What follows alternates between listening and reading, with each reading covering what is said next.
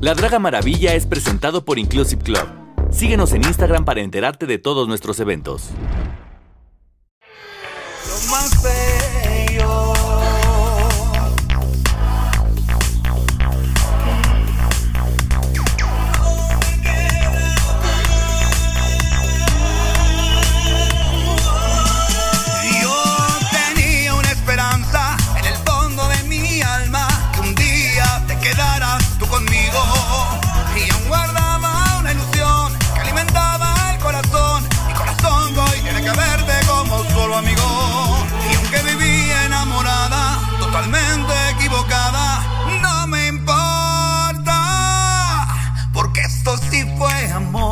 Mi parte, lo más lindo, el más grande amor. Y aunque siempre lo renuncies, para mí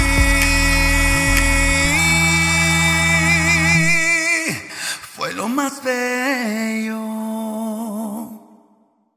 Hola amores, ¿cómo están? Muy buenas noches, bienvenidos a La Draga Maravilla. Recuerda que contra el aburrimiento, el mal humor y del desamor, la pesadilla, llega tu comadre La Draga Maravilla, transmitiendo completamente en vivo y a tiempo. Y a tiempo, eso merece una fanfarria. Y a tiempo, transmitiendo desde Charm, Tamaulipas 130. Ando muy perra con información. El día de hoy tenemos una invitadaza, madrina, querida, que estoy muy sorprendida del look y de la respuesta que ustedes nos tuvieron para con este programa. Así que vamos a recibir con un fuerte aplauso a Alex Sierra, la madrina. Gracias. Gracias. No, gracias a ti, mi amor. Muchas gracias por volver a aceptar la invitación. Claro. Me gusta mucho, me gusta mucho la dinámica que tenemos y ya les le haremos alguna, alguna sorpresa después. Pero lo importante es darte la bienvenida. Gracias. Con todo. ¿Desde dónde vienes? De Valle de Aragón. Nos agarró una pinche granizada. Sí te creo. marca diablo, pero todo el camino, ¿eh? Todo el camino granizo, pero llegamos. Llegamos y, a muy, y muy a tiempo, Y muy, muy a tiempo, claro. El día de hoy vamos a hablar, vamos a resolver algunas preguntas, algunas cuestiones de trastornos, pero primero que nada quiero eh, que nos expliques de dónde viene Alex Sierra, porque yo no sabía. Yo no sabía, mucha gente te tira porque dicen que cómo puede ser posible que tú de hacer compartimentos, ¿se llama? Compartimientos. compartimientos en Alcohólicos Anónimos. Sí. Ahora ya das terapia y déjate la terapia, ya das pláticas Conferencia, masivas. sí, Ah, conferencia. conferencia. ¿Cuánto es lo máximo que has dado una conferencia?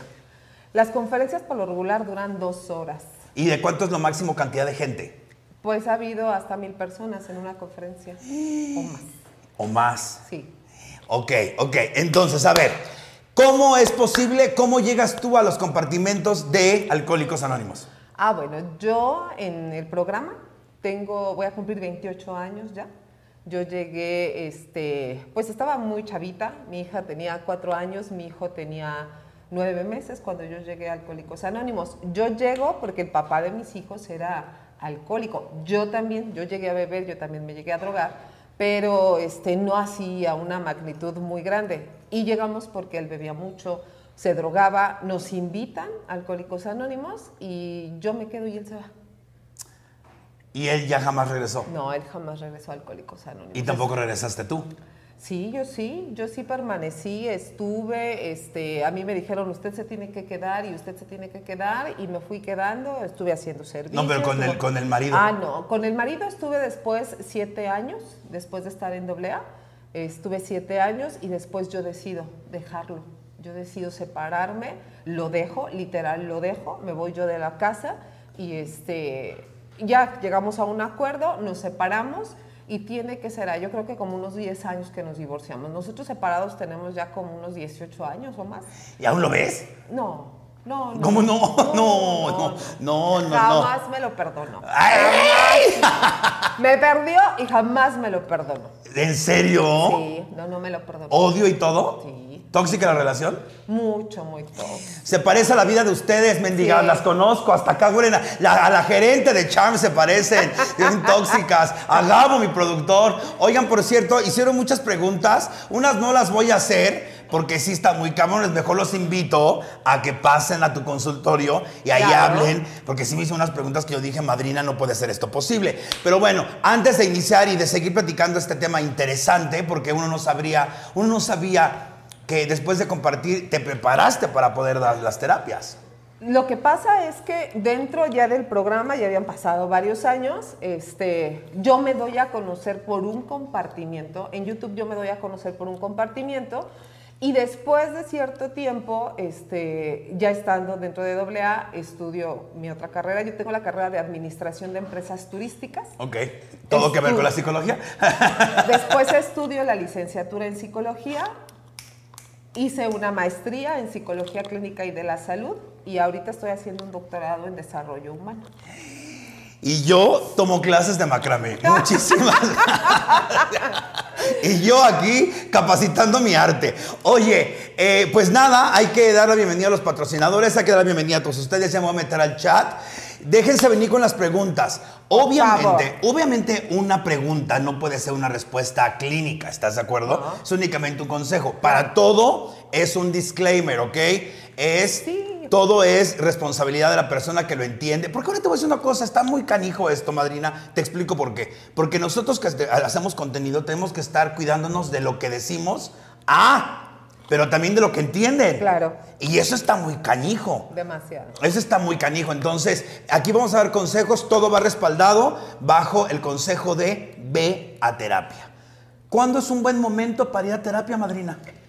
La mayoría de la gente va cuando ya tiene el agua hasta el cuello, pero el mejor momento es cuando tú sientes que algo está pasando, ya no estás a gusto en algún lugar, ya no estás a gusto con algunas personas y es el momento correcto para que entiendas qué es lo que está pasando en tu vida.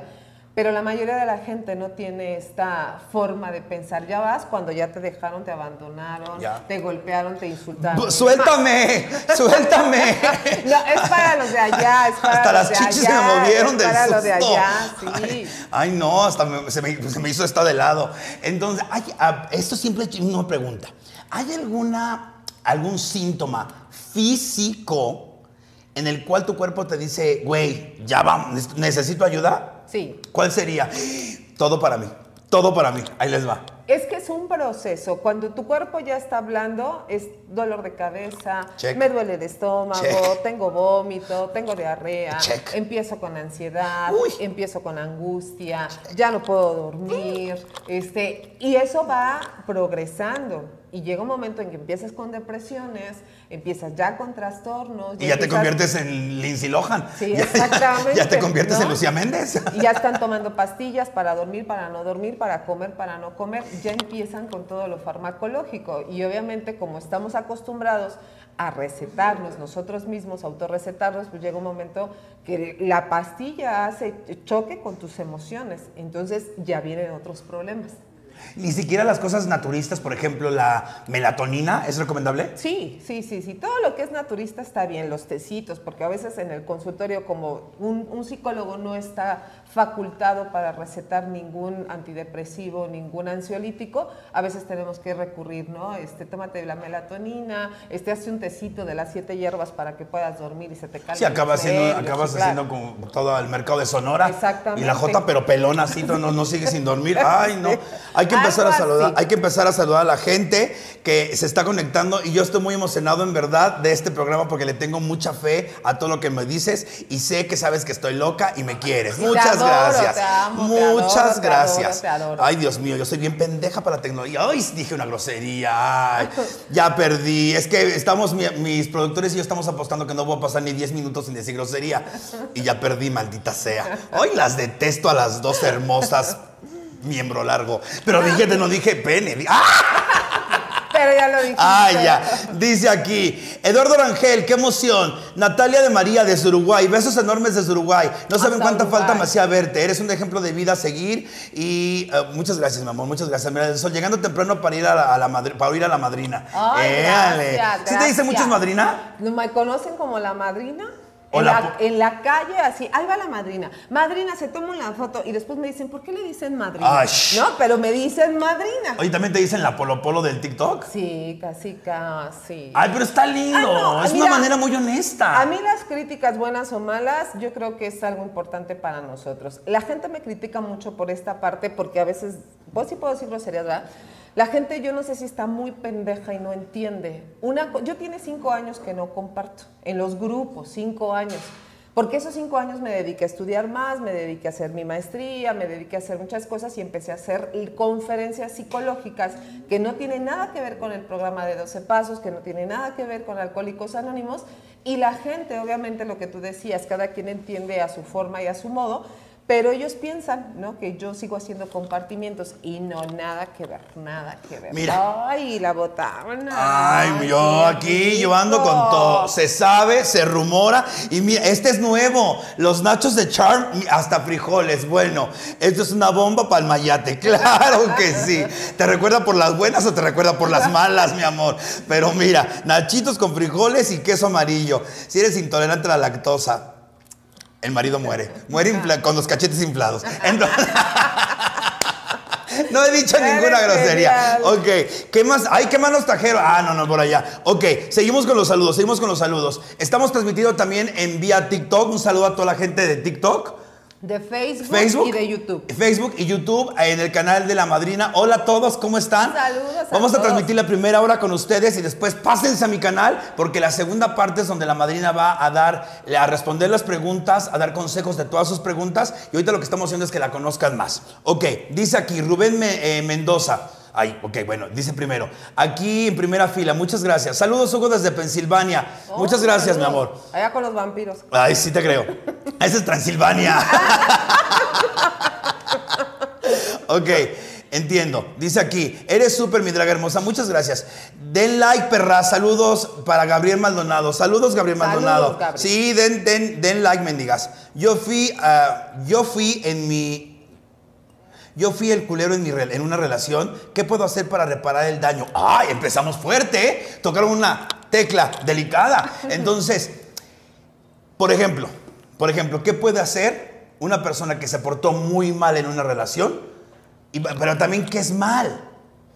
Pues yo creo que el concepto de mal es este engañé, golpeé, humillé, este sobajé, insulté, pero fíjate que aquí ya no hay mucho que hacer. Ah, qué ¿Por triste. qué? Porque yo te puedo estar golpeando, te puedo estar insultando y me vas a perdonar las primeras veces, pero todo lo que yo te haga va a llegar un momento en que no se te va a olvidar y va a haber un daño. Es, que te estén insultando. Bueno, para una mujer el hecho de que te engañen, ¿sí? Que antes te engañaban con una mujer, hoy te engañan con un hombre también. Es un trauma. Es muy similar a un Pero el trauma es el engaño en general. Sí, lo que te genera, lo que te genera en tu cabeza, la emoción que te genera, te empiezas a enfermar físicamente, tu autoestima se va hasta Te el dejas ir. Sí, claro. A mí me pasó. Te a dejas así en todos los aspectos, ya no duermes, ya no comes, o comes en exageración, o duermes en exageración, porque es un trauma. Y muchas veces de esos traumas difícilmente se puede salir porque se pierde toda la confianza. Ya no puedes tener la confianza en alguien que te dañó y te lastimó, que te engañó. No hay regreso de eso. Entonces, las segundas oportunidades no existen. Mucha gente da las segundas oportunidades. Terceras, cuartas, quintas. Para reafirmar que nunca va a cambiar. Entonces, ¿en verdad la gente no cambia? No, modifica su conducta y sus pensamientos a través de los golpes que nos da la vida. Pero eso no significa que por modificar mi conducta, mi pensamiento, quiere decir que voy a poder recuperar el pasado. Eso me va a servir para en un futuro ya no hacer lo mismo. Y mira, con un Nacho yo voy a decir cuerpo y sangre de Cristo, Amén. porque me llegó, me llegó, eso me llegó. Yo he dado segundas oportunidades, terceras, cuartas oportunidades, ¿Y qué ha pasado? me han pegado más fuerte. Claro. Yo siempre he dicho, ponle la... Dar una segunda oportunidad es ponerle la bala a una persona y decirle, acábame de matar. Sí, sí, sí, no, literalmente.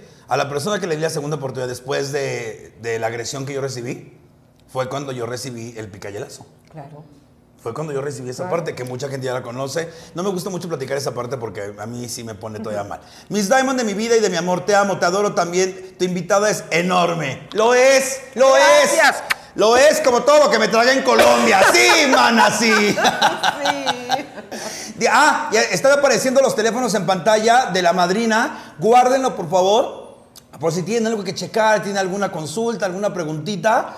Eh, Va, obviamente es una consulta que da la, la- la madrina, así que por favor, chéquenlo y vayan. Eh, KD Miranda, eres la mejor Blanquet, muchísimas gracias. Pame Moga, son una chingona las dos en lo que hacen y más personas como ustedes que digan la realidad sin anestesia. Eso es lo que nos hace falta en la vida. Es lo que necesitamos. Yo te voy a decir aquí entre nos por qué no iba yo al psicólogo. Porque cuando iba al psicólogo yo no le entendía cuando me estaba hablando. Hablan de, con un término y con unas palabras que yo por dentro decía, mana, me voy a matar. Me voy a matar porque aparte estoy pagando, no entiendo. Me sentía como en mi matrimonio. Yo decía, ay Dios mío, yo no le entiendo a este güey. Yo con ganas de decir, háblame castellano, perro. Y luego me recetaba, me decía, tienes que leer este libro. Y yo muy obediente, porque siempre he sido muy obediente, pendeja, pero muy obediente. Y llegaba y compraba el libro y lo empezaba a leer, me quedaba dormida, con términos psicológicos que yo decía, ay ¿no? Joto, pues eso está peor que voy a acabar más loca de lo que empecé. Dice aquí, eh, besitos a las dos, gracias por ser eh, como son, las admiro. Desde. Jardines Botánicos, saludos, muchas gracias.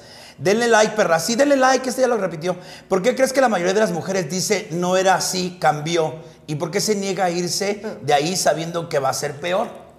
Eso se llama toxicidad, ¿no? Eso ya es... Fíjate que justamente ayer este, hablaba con alguien y me decía, este, es que él no era así, cambió. Y le dije, no, siempre fue así, pero tú nunca lo quisiste ver. Madrina, yo te tengo que consentir. carajo. Mana, mana. Uy, riquísimo. No, siempre fue así, pero nunca lo quisimos ver. Siempre te trató de la misma forma, pero no lo quisimos ver, porque en medio estaba el beso, el abrazo, la caricia, el te amo, el no puedo vivir sin ti. Co- co- Corran, ¿eh? Cuando alguien te dice, no puedo vivir sin ti, huyele en ese momento, porque va a ser una relación súper tóxica. No, no, no. Llena ¿Hay, de hay de hay banderas rojas? Sí, Sí, existen las banderas sí, rojas? sí. Mira, yo soy una persona que le tiene miedo al compromiso, lo acepto, no me incomoda. Tengo un compromiso para mantenerme soltero porque hasta tumores me he inventado, claro que sí. Entonces, yo estoy inventando enfermedades mentales con tal de seguir soltera. Por ejemplo, a mí, cuando una persona está chingándome todo el tiempo por teléfono y es que te quiero ver, y es que dónde estás, y es que por qué no me hablas, para mí es una bandera roja 100%. Claro. ¿Estoy bien o estoy mal? No, muy bien. Estoy sola porque quiero. No, porque no sepa mamar. Exacto. No porque no sepa. No, entonces, por ejemplo, ¿cuáles serían las banderas rojas más comunes? El que te estén mensajeando, el que te estén hablando a cada momento, dónde estás, por qué saliste, este, a qué horas vas a llegar, a qué horas vas a regresar, por qué te fuiste con tu mamá, por qué te fuiste con tu papá, te amo a la primera semana. Ay, no, eso es- no, no, no puedo. húyanle, no, no favor, puedo. Yo sí, ¿no? yo sí hago el, el de no contestar. A mí, ¿sabes qué me da mucha risa cuando mis amigas que están sufriendo de esa relación lo toman a gracia? Y empiezan, ay, no es que mi marido me tiene bien checada, ay, no me deja hacer nada, ves que me quiere mucho. No, pendeja, no te quiere mucho. No, te está controlando. Te está controlando. ¿Ves su hey? ¿Ves su hey? ¿Ves, Laura? Se te dijo, pero no pensé, es que... man". Y, y lo tomaban a risa. Ay, no, ya es mi marido, es que me está buscando. ¿Qué pasó? Y, mándame una foto. ¿Con quién estás? Su gay, su gay, su en vivo, ¿no? Este, Ahí te va. Hazme una videollamada. A mi amiga le decía, tómate una foto con el número 4 en la mano. Así, de ese tamaño de toxicidad. Sí. Y la otra se sentía como que traía. Es que, es que me quiere mucho mi marido. No, no te quiere mucho, pendeja. Ay, no, yo tengo un coraje. Y aparte resultó mayate. Aparte. Ay, sí, nada más porque me lo quité de encima. Dije, ay, no me, no me lo echo porque su es mi amiga. Y tú lo sabes, hermana. Tú lo sabes, tú lo sabes. Oye, dice aquí, eh, ah, siempre pensé que mi amor lo iba a cambiar, pero no, mana, no. Ay, esa frase la pueden, se la pueden tatuar muchas amigas. Sí, no. Jamás va a cambiar con tu amor porque para empezar no sabemos qué es el amor. Me voy. ya. Esto superó mis expectativas de programa. Yo ya me voy. Ay, me atoré aquí como pendeja. Ay, no. Ay, parece que tengo cáncer. Espérame. espérate. Oye, ¿cómo que no sabemos qué es el amor? A ver. No. Espérame antes de que me respondas. A ver, Gabo, ¿qué es el amor?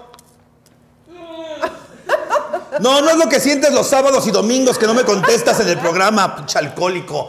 A ver, madrina, a ver. Aquí yo conozco el amor como el querer que la persona que está conmigo crezca, sea mejor persona y yo demostrarle que soy merecedor de ese cariño, de ese, de esa, de, de ese crecimiento. ¿Estoy muy mal? Sí. ¿Por qué le vas a demostrar a alguien? Te lo tendrías que demostrar tú. O sea, si yo amo a alguien, yo voy a Déjame dejar- chingo un nacho del coraje. pues estoy sola. Si tú amas a alguien, tú vas a dejar que tenga su espacio, que haga sus cosas, que tenga sus amigos. Si quiere verte, qué padre. Si no quiere verte, qué padre. Pero cuando la pareja te dice, hoy no te quiero ver, hoy no quiero estar contigo, hoy quiero estar solo. ¿Por qué? ¿Por qué? ¿Qué vas a hacer? Ajá. Seguramente vas a salir. Sí, me explico. No sabemos amar. No sabemos lo que es el amor. Y si no me celan, si no me controlan, si no me manipulan, si no me habla, este, si no. Todas estas eh, conceptos que la sociedad, la vida nos ha puesto de lo que es el amor, una persona debe estar contigo las 24 horas del día, no tiene que tener ojos para nadie más, más que para ti. ¿Por qué va a estar con su familia si tú eres este, su, Su familia? familia. ¿no? Este, ¿Por qué le va a hablar a fulano? ¿Por qué le va a contestar a sultano? Es lo que nosotros creemos que así debe de ser el amor, pero el amor es libertad. Dios mío, ¿por no qué estoy tan nachos. sola? Ay, Dios ya no mío. nachos. Mana, ay, no, pasen algo más fuerte. Y para algo más fuerte, mira cómo meto el comercial, te quedas pero sí bruto, ¿eh? Mezcal López, claro que sí, edición de la Draga Maravilla. Aquí tenemos la botella especial, pero es de diferentes modelos. Ya saben, amores míos, Mezcal López nos tiene una promoción especial. Dos botellas por 950 pesos. Hoy vienen por una, hoy vienen por una promoción aquí en vivo. Si quieren venir a Charm, pueden venir aquí a recoger sus promociones Sí. y pueden venir aquí a ver el programa, la grabación, a disfrutar unos taquitos con nosotros. Oye, me explotó la cabeza. Eso de no sabemos amar, eso es cierto. Ahora, eh, yo lo que he notado en, en las redes sociales es gente que yo conozco hace mucho tiempo que por alguna razón terminó con esta pareja y luego tuvo otra relación y esa pareja se murió y luego tuvo otra relación y le engañaron y luego cambia y cambia y cambia y el único común denominador es gracias por llegar a mi vida, te amo. Esa persona no se ama ni a sí misma. ¿Estamos de acuerdo? Ahí no hay duda. Ahora, hay una frase muy trillada que dice, ¿cómo vas a querer a alguien si no te quieres a ti mismo? ¿Cómo sé si me quiero? ¿Cómo sé? ¿Cómo te tratas? O sea, ah, ok, ok. ¿Cómo te tratas? ¿Cómo te cuidas? ¿Sí me explico? Sí, claro. Nosotros tenemos eh, una manía de autodestruirnos. Fumamos, tomamos, Check. nos drogamos, Ay, no, ya no. comemos grasa, las cosas que nos, este, que nos hacen daño. Somos chacaleras. Si me explico, si sabes que, te- que del café te hace daño, te lo tomas, no duermes, ¿sí? Andas No- buscando chacales en la Alameda en la madrugada. si me- te andas exponiendo y andas haciendo muchísimas cosas que no tienen que, que ver con el amor a ti mismo. Una persona que se ama, bueno, va a comer lo más sano que se pueda, este, se va a tratar bien, va a dormir a sus horas, va a procurarse a esa persona, se va a comprar cosas para él, no le va a estar comprando cosas a alguien, ¿no? Para que no se vaya. ¿Y qué quieres? ¿Y qué te compro? O sea... ¡Ay, suéltame! ¡Ay, no! Esto parece una carta astral, Dios mío santo. Ay, no, es que, ay, ya vamos a empezar a llorar, man. Todo eso lo hago. Y yo siempre, yo siempre pensé que me amaba. O sea, no, no de comprarle esas cosas, no, pero sí, no me cuido. La otra vez Mónica Escobedo, una comediante, me dijo, el rey eres tú. ¿Cómo tratas al rey? O sea, te voy aquí entre nos, ¿ok? Entre nos. Que no hay nadie, este, bien. Este, yo tengo un problema. Yo trabajo mucho, lo sabes. Nos seguimos en las redes sociales. Trabajo de, soy un workaholic. Sé que con trabajo tapo algunos vacíos, lo sé. Sé que con trabajo me da una seguridad para otras cosas. La vida me puso responsabilidades que tal vez yo no pedí, pero me las dio y las acepto porque quiero hacerlas. Antes de morir mi tía, que era psicoanalista, me dijo, no tienes que hacer nada que no quieras hacer. Yo las acepto y las llevo aquí. Ahora, trabajo mucho. No sabes qué trabajo me cuesta comprarme algo para mí o gozar el fruto de mi trabajo. Es en verdad un suplicio hablarle a mi gente y decirle, dime que me merezco este pinche fin de semana en Acapulco porque, porque me lo merezco, güey, porque trabajo también mucho, porque ya cumplí mis obligaciones del mes. ¿Qué se, qué se hace en esos casos? ¿De qué te estás castigando? Porque es un autocastigo. Verga. O sea, ¿tú de qué te estás castigando? ¿Tú qué crees que le debes a la vida, a alguien, a una persona que no te mereces ni siquiera comprarte algo que tú te has ganado? ¿Sí me explico? Tendríamos que ver por qué te castigas de esa forma, en dónde sentiste que fallaste, cuál es la culpa que vienes arrastrando, por qué sientes que mereces lo menos y los demás merecen lo más. Tiene que ver con la autoestima. O sea, es un conjunto de situaciones, no nada más es una. Pero de una situación de esta, de por qué no me compro, o por qué no me doy, o por qué no veo por mí, tiene que ver todo un mundo alrededor.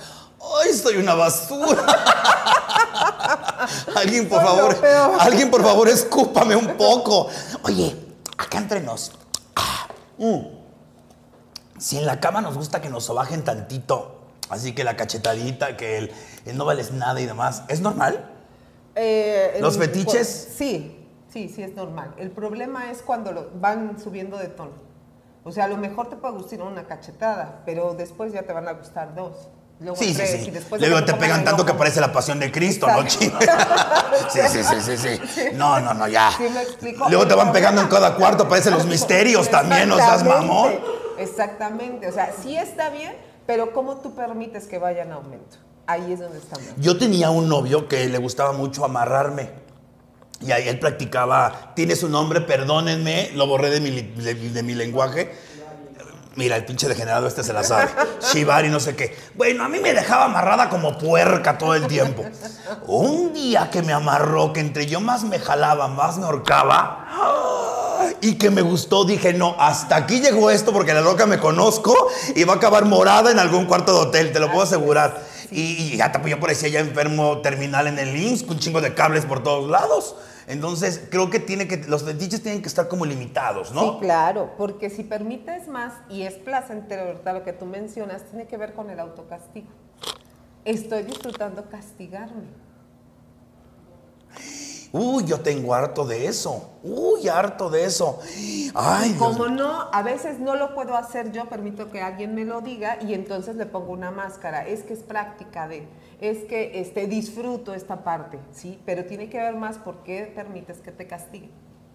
¿Qué sientes que estás pagando? Dios mío santo, aquí nada es como lo pinta la ciencia. Nada. Entonces, ay no, dice, eh, eso tampoco es amor propio, así no funciona. Amarse a sí mismo es lo mismo a tener autoestima. Parecido, tiene que ver. El autoestima tiene que ver con el amor propio. Ok. Hay muchas que tienen autoestima y no tienen dignidad, por ejemplo.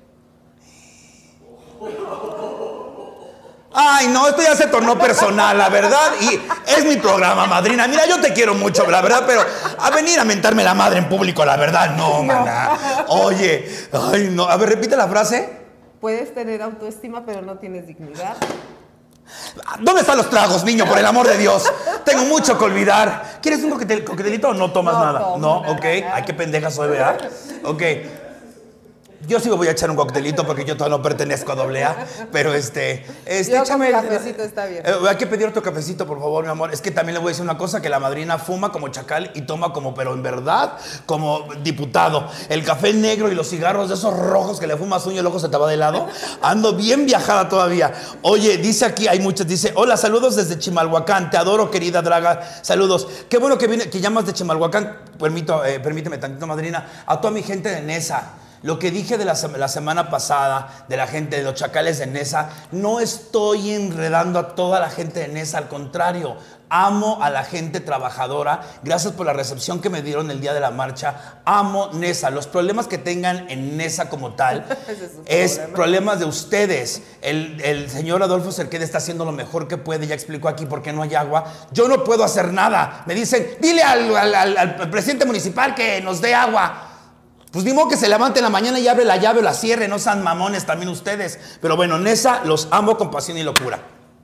Dice aquí, tengo tres años pensando que mi esposo sí me fue infiel. Todavía sigo con eso. Eso ya es martirio, ¿no? Ay, sí, claro. Eso ya es martirizarte muy Imagínate cabrón. tres años estar pensando, la duda mata, Y aparte el que busca encuentra.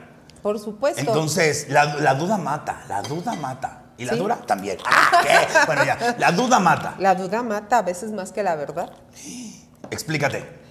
El estar pensando, tal vez me engañe, puede ser que me engañe, y estás revisando y estás indagando, y bueno, pareces el FBI en las redes sociales, es un tormento Es un infierno el estar preguntándote todos los días si salió, a dónde fue, con quién fue, por qué no me contesta, le mando un mensaje y no me lo contesta, ya lo, ya lo vio pero no me lo contesta. Es un martirio psicológico y mental que tú Yo te lo estás eso. haciendo. Qué horror es, qué horror es. Es, es un Ay, infierno. no. No, no, no, no, no. El, el imaginarte cosas. Es que, es que ahorita está haciendo esto y, güey, el güey en su cama acostado tal vez, o tal vez no, pero la mente es muy poderosa. La mente es tan, tan, tan fuerte. La mente tiene el poder de asegurarte algo que no está sucediendo ¿Eh? y aparte hacerte creer a ti, a ti, a ti que efectivamente pasó. Como por ejemplo, yo, mi mente me dice que me veo guapa esta noche. Eso no es tu mente, eso es una realidad, amiga. Muchas gracias. ¡Éale! Oye, dice aquí, esto me llamó la atención. Dice, ¿por qué le quiero comprar todo a mis hijos, pero yo no me puedo comprar nada? Y a ellos, aunque no me alcance, yo veo cómo se los compro, dice Dana. Aquí hay un problema de infancia. En, algún momento ella no tuvo, en algún momento ella careció y le dolió, sufrió, a lo mejor no sé, vivió de regalado, prestado, este, eh, alguna situación económica y como se, como se vivió sufrimiento, dolor, no quiero que mis hijos pasen lo mismo. El problema de esto es que no le estoy comprando a mis hijos, me estoy comprando lo que yo no me pude comprar. Ok, entiendo. ¿Sí? Entonces, cuando yo a mis hijos les doy todo, no les cuesta, este, en, en cada momento yo ahí tengo, aunque no lo necesiten y aunque no me lo pidan, estoy haciendo niños en un mundo irreal. Porque cuando salen a la sociedad, nadie te regala nada. O sea, tienes que ganarte las cosas, tienes que trabajar. Pero nuestra necesidad, aparte en el concepto de que hay que ser buena madre. Y una buena madre da, se desvela, no come, este, se moja por los hijos, los atiende, se olvida de ella por darle a los hijos. Ese es el concepto de una buena madre para mucha gente. Que no es verdad. Que no es una realidad, ¿no? Entonces, si yo no tengo un- una forma de mediar esta situación y les doy y les doy y les compro y no me estoy comprando a mí, tiene que ver más con mi infancia. Por- porque luego, como dice en una película, no me acuerdo en qué película era, que le dice una, una mujer, oye, es que mi mamá está loca, ¿qué le pasó? Y dice la doctora, ¿quieres saber qué le pasó? Pues bueno, primero tú naciste con la cabeza muy grande, después creciste, empezaste a portarte mal, empezaste a salir con niños que no te convenían, reprobabas en la escuela, tenía que poner tu cara de pendeja, después empezaste a salir con gente que no te convenía y eso la preocupaba, luego llegabas tarde, luego empezaste a tener relaciones sexuales, te casaste con un güey que no te convenía y ahora tú te preguntas qué tiene tu mamá. Tú, hija de tu pinche madre, tú fuiste lo que le pasó a esa pobre mujer. culpable, Tú eres la que le volvió loco. Diego II tiene un punto, y yo pienso igual que él en este aspecto. Dice aquí, a esas alturas, con todo respeto para todos, hombres, mujeres y demás, mm, ya nadie se puede hacer tonto. Sabe- sabes perfectamente con quién andas. Que te hagas güey y finjas, pero no, para no estar solo es distinto. Por supuesto. Mira, eso de no sabía cómo era y cambió con el tiempo no es cierto. Desde, desde que somos novios, ya hay un indicio, ¿sí? Ya hay un indicio. Obviamente viene disfrazado de mentiras, de engaños y demás, pero ya hay un indicio de cómo va a ser a la larga. Los, los seres humanos a los siete meses cambian. No, no nos tardamos más tiempo en presentarnos realmente como son. La parte del, enamora- del enamoramiento, de la pasión, se El acaba. el sí, se acaba al año y medio, dos años cuando mucho. No te dura más. Y entonces ya puedes ver de una manera muy fría las cosas. Pero si tú te quieres engañar, ¿no? Y yo quiero que sea como antes, y yo quiero que sea al principio, yo quiero que me hable, nunca va a suceder. Y mucha gente se tarda años en una relación pensando que va a ser como al principio, y no va a ser como al principio porque él no es lo que era al principio. Él era un mentiroso que te tuvo que poner una cara, te dijo lo que querías escuchar, te dio lo que tú querías que te dieran, y al final esto es lo que es realmente la persona. A mí lo que me costó mucho trabajo dejar ir es, si no me busca, es que no, no me quiere. No. ¿Eso es verdad? Claro. Alguien que te quiere te va a buscar. Te va a mandar un mensaje, te va a hablar por teléfono, oye, ¿cómo estás? No, No, así no se vale, madrina. ¿Dónde quedó el afecto? La verdad, yo me sentí una mujer independiente, completamente abanorte, y ya valí madres, hija. Y nada. No, ya salió una más. Milton, muchas gracias por tu cooperación. Gracias, Milton, Milton. Ramírez, muchas gracias. 20. Ya.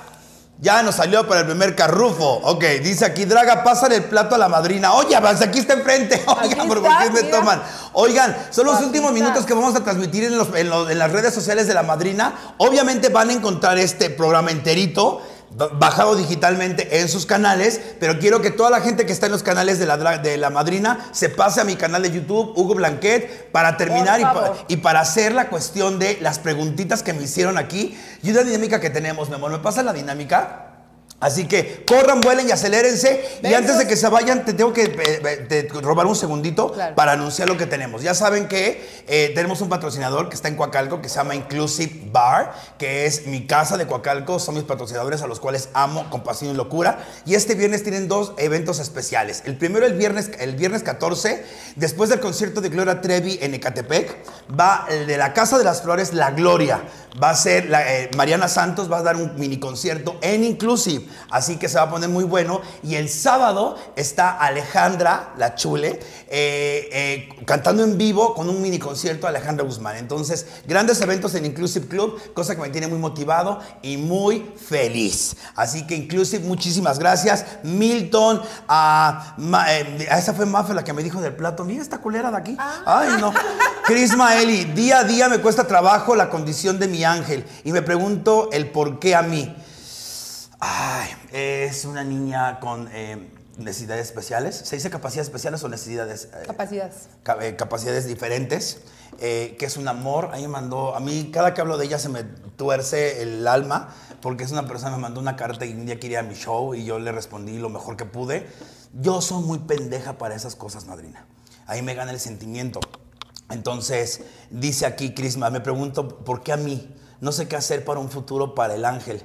Él porque son duros socialmente y más cuando tu pareja solo está a distancia o solo está a dis, no, no sé. Entonces, eh, esta persona se hace cargo de este angelito y pues es difícil, ¿no? ¿Por qué a mí? ¿Por qué, nos, por qué a mí? Porque tenía la capacidad de hacerlo. Ok. Nada más por eso. ¿Por qué? ¿Por qué a mí? Porque tú tienes la fortaleza para hacerlo. Porque tú tienes esa capacidad que no va a tener ella, que no lo va a tener ella. O sea, tú eres alguien especial que podía con esa carga, ¿no? Por ponerle un nombre, no porque sea una carga, sino porque es una tarea Responsabilidad. muy pesada. Es una tarea muy pesada en donde tienes que dejar de ser tú para dedicarte al 100%, porque tienes que ser sus ojos, sus brazos, sus manos, sus piernas, su todo. Entonces, tú tenías esa capacidad. O sea, ¿por qué ella? Porque ella era tan especial y tenía esta capacidad de sacar adelante a esta persona. Fíjate que a mí me costó mucho trabajo aceptar, aceptar esa parte, porque yo decía, yo escucha, escucho las teorías que dice la gente de, es que si comes tal cosa te da cáncer, y es que si acumulas corajes te da cáncer. Y yo decía, güey, yo tenía cuatro años, güey. O sea, ¿qué pude haber hecho yo a los cuatro años para que Dios me mandara uno de los cánceres más difíciles en la vida? Y a partir de ahí Pero- vivir con una sentencia, porque mucho tiempo en mi cabeza, siempre, yo me acuerdo que, de- que mi mamá me decía, es que no le den esto porque se puede enfermar y se va a morir. Aquí tiene mucho que ver y entra mucho la biodescodificación y entra mucho las constelaciones, que son los diplomados que estoy este, estudiando actualmente. Tiene que ver mucho con qué enojos, resentimientos tenía tu mamá Ok, y te los transmitió a ti. ok. ¿sí? ¿Qué, qué es lo que para ti representa ese, esa etapa en donde aparentemente nace todo o donde se gesta todo? ¿Qué, qué pasó en ese momento? ¿Sí? ¿Qué fue tan doloroso o qué te enojó tanto para que empezaras a gestar esta enfermedad? ok. O sea, a veces no somos nosotros, pero sí venimos, así como O si no, mi mamá, mi abuela, o- exactamente, como vene- genéticamente venimos cargados de muchas cosas, ¿no? Del pelo, de los ojos, de fulano, de sultano, del tío, del primo, del sobrino, así también traemos enojos, resentimientos, corajes, también de la familia, ¿no? Ay, Dios mío. Pues mira, vamos a empezar con la bonita dinámica para aligerar esto. Yo amo a mi mamá y ella me llama a mí y pues mira, me tocó. Ahorita entendí que me tocó. No es fácil vivir con un riñón porque siempre tengo aquí la cuestión de, tienes un riñón y si a rato te deja de funcionar, ¿qué va a pasar? Pero pues no puedo vivir con ese miedo toda mi No, y vida. mejor si le cambias el pensamiento y tengo un riñón y entonces tengo que disfrutar la vida y no estar pensando en lo que puede pasar, porque ni va a pasar, pero la mente es tan poderosa que va a pasar. Cuando hice eso, es cuando empecé a pegar en mi carrera. Claro. Porque antes, cuando yo vivía con ese miedo, vendí cursos de inglés, me deprimía, tuve las relaciones más tóxicas, estaba yo en la droga sumergido de una manera asquerosa. Cuando yo entendí, dije, güey, ok, pon tú, sí, va a fallar.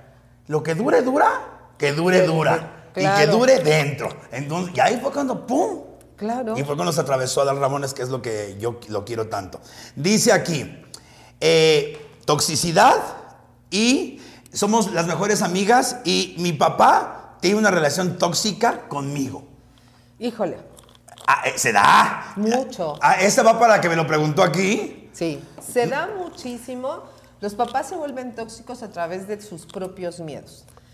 Tengo tanto miedo a través de lo que me pasó, de lo que veo, de lo que escucho, de lo que veo en la televisión, de lo que me dice la tía, la prima, la sobrina, que lo hago tan real que quiero quitarte todas las piedras del camino. Entonces no vayas, no salgas, no esto, no tengas novio, no, no te comportes de esta manera, no te vistas así, no te maquilles así. Es papá, novio, hermano, todo. Todo. Porque tiene que ver con sus propios miedos. Yo, a veces los papás no sabemos decir, tengo miedo de que salgas, ¿sí? Porque te puede pasar esto y esto y esto y esto. Entonces, como es un sinónimo de debilidad, si yo te digo, tengo miedo de que tú salgas porque te puede suceder con tantas cosas que hay actualmente, te puede suceder esto, entonces mejor no sales, no esto, y aquí mando yo, ¿no? Claro. Y el papá soy yo. Y yo tengo la autoridad. Yo creo que sería más fácil decir, ¿por qué tienes tanto miedo?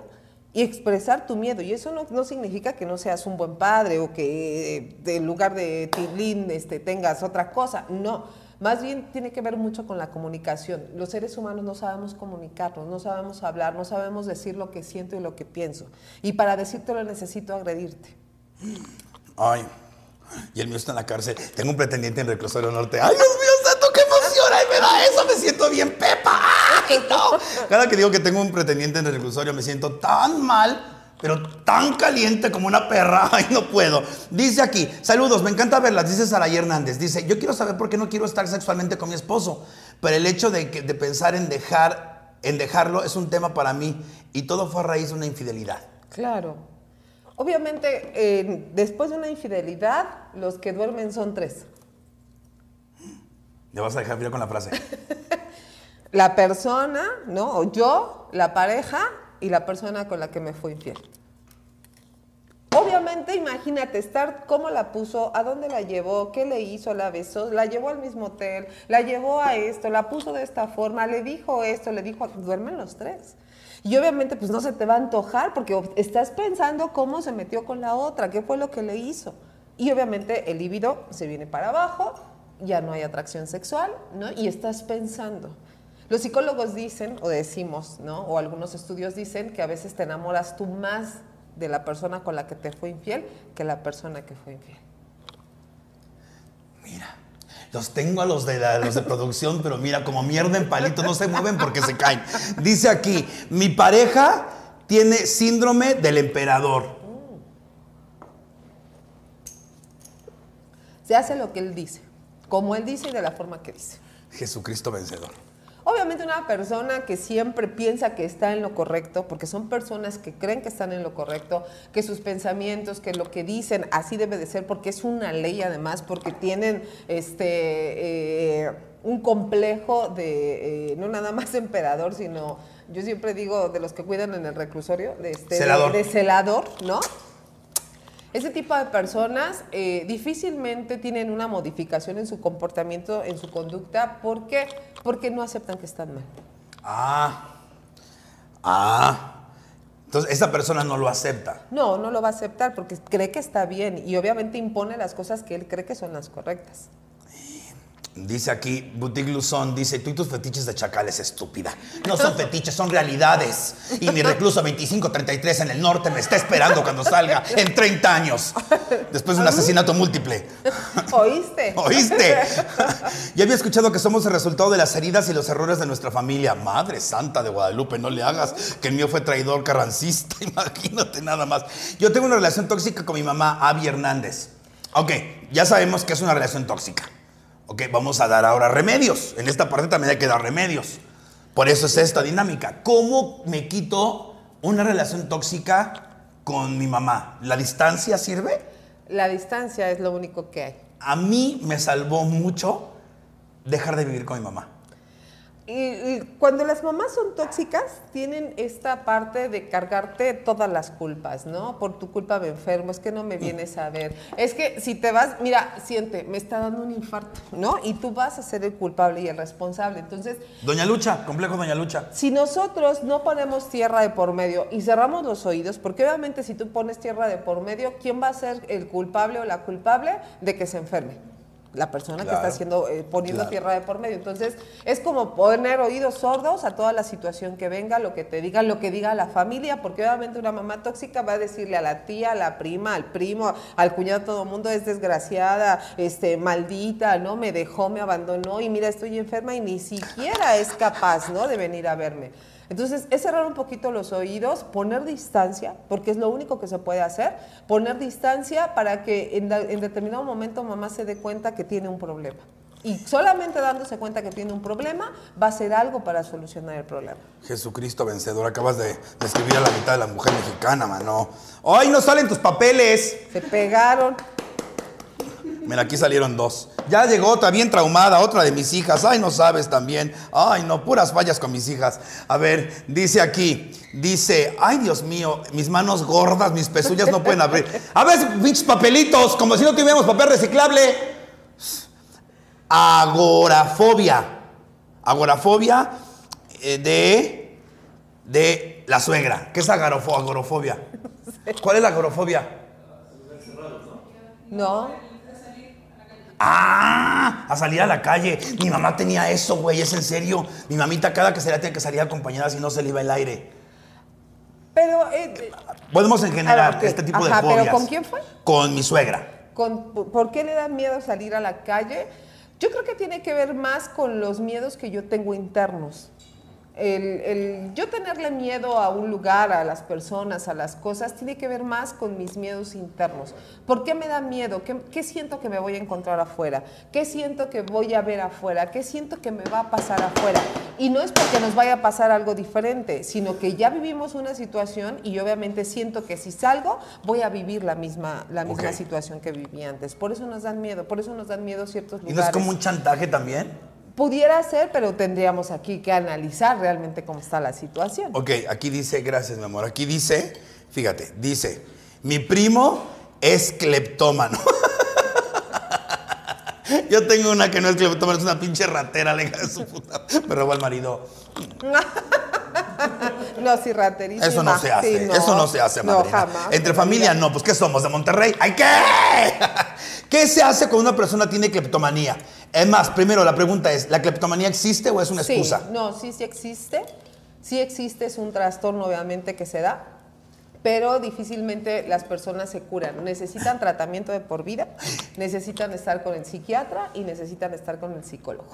¿Con los dos? Sí, cuando ya se genera un trastorno, el que tú quieras, gustes y mandes, ya no hay este, terapia que te ayude a revertir la- todo lo que, lo que viene después de un trastorno. Y ese tipo de personas forzosamente necesitan un tratamiento farmacológico y obviamente se lo da nada más el psiquiatra y el tratamiento terapéutico. O sea, cuando estamos hablando de cleptomanía es que de repente estamos platicando y yo ya me enjareté algo. Sí. Y no lo quiero hacer, o sea, no es que yo lo No, disfrute. No. O sea, no Es disfrutas algo, el robar. Algo que, que nace y me lo voy a quedar. Y hay personas que se dan cuenta que lo están haciendo y sufren, pero no lo pueden parar. Ay, pobrecitos. Sí, es sí, que lo mismo que me pasa a mí con los mayates. Sí. Llega un al principio, ¿no? Al principio tú puedes decir y puedes disfrutar, ay, qué padre, me lo robé. Pero conforme va avanzando la enfermedad, llega un momento en que ya no lo disfrutan. Cambia robar por coger y soy yo. O sea, eh, en verdad, yo, yo, yo quisiera que me gustaran los niños bien, madrina. No. No, me pero, hueva. pero eso tiene que ver con, ¿te puedo decir? Por favor. Eso tiene que ver con quién me va a proteger. Tú desde los cuatro años te sientes una persona muy indefensa. Y entonces has buscado dentro de toda tu historia y dentro de todas tus parejas, obviamente al que represente más cabrón, al que represente el más ojete, porque necesitas a alguien que te cuide, porque ¿quién te va a cuidar? Con el que más duré era policía. Claro.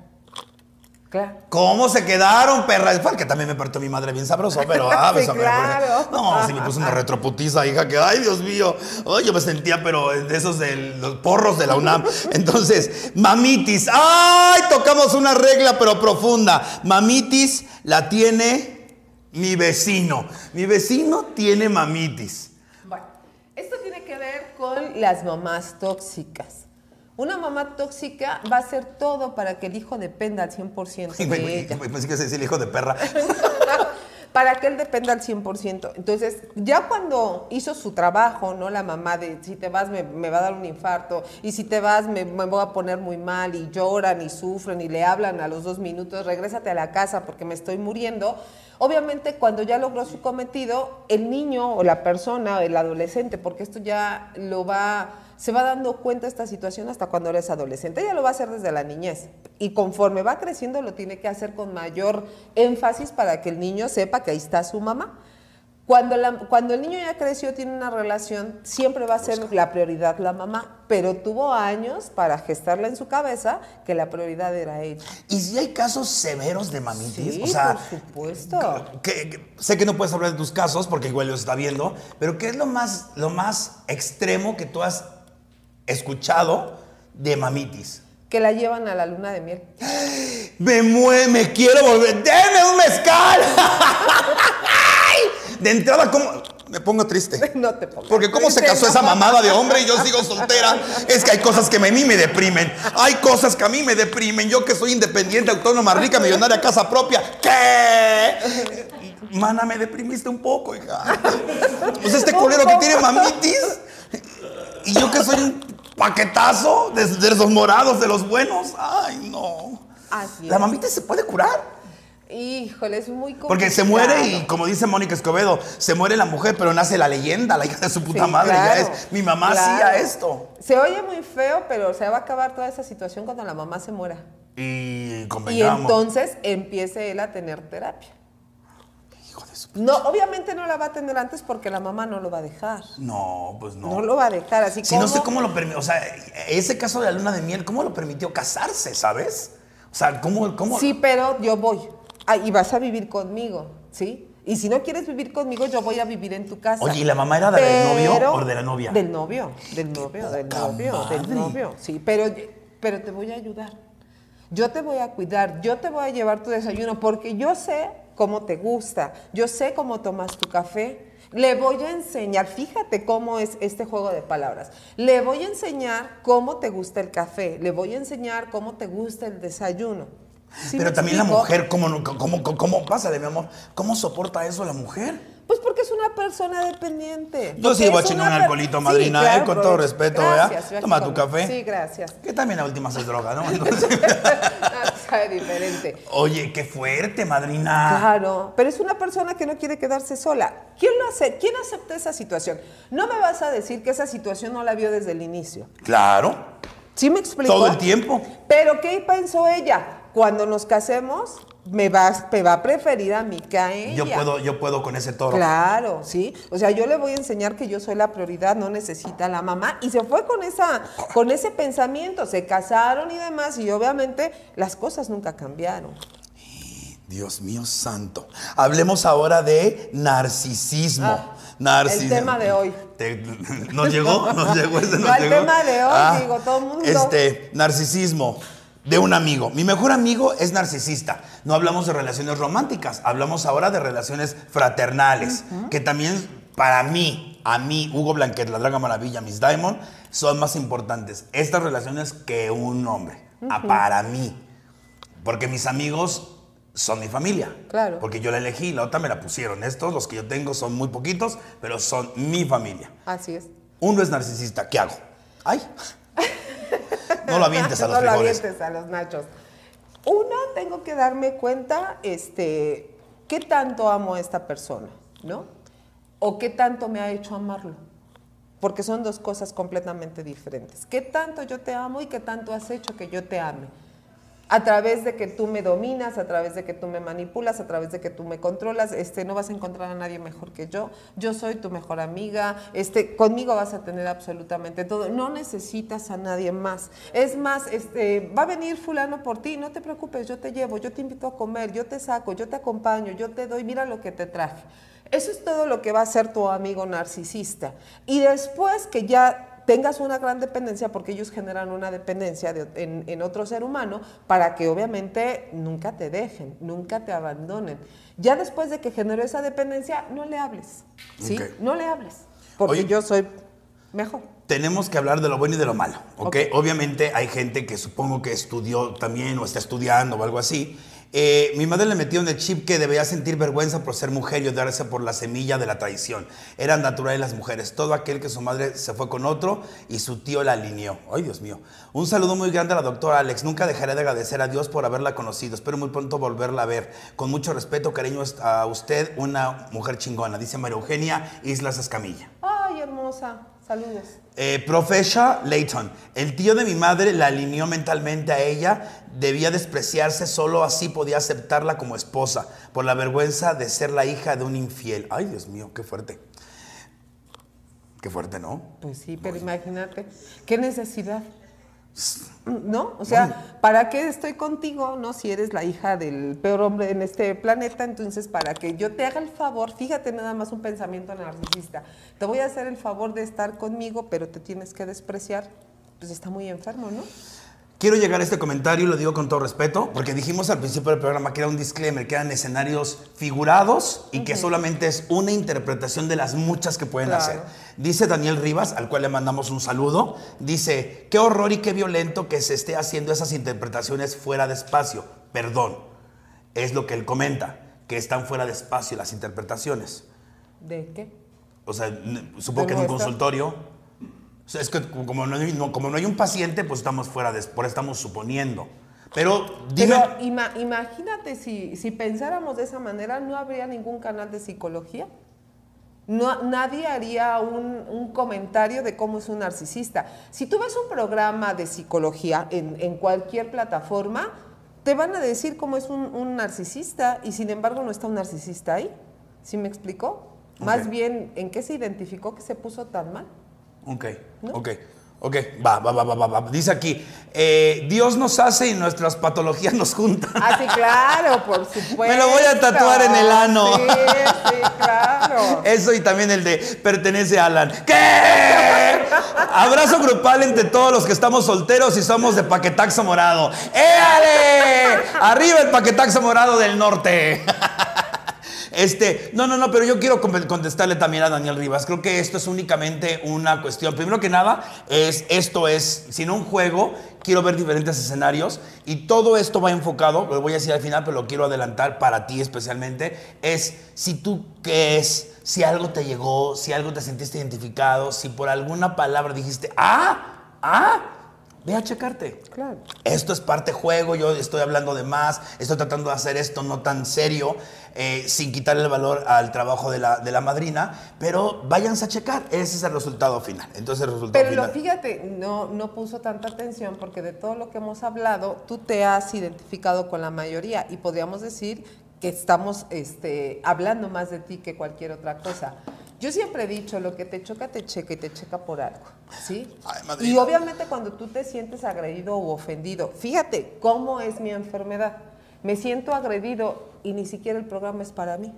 Lo estoy viendo. Yo decidí ver un programa y aparte me quedo viéndolo cuando ya algo me está haciendo ruido. Si me explico y lo, aparte lo comento. Entonces, pues algo está sucediendo ahí, ¿no? Me contuve. Te voy a decir una cosa, eso me pasa mucho en el stand-up, te explico por qué. Una gente me dice, ay, ese chiste me ofende.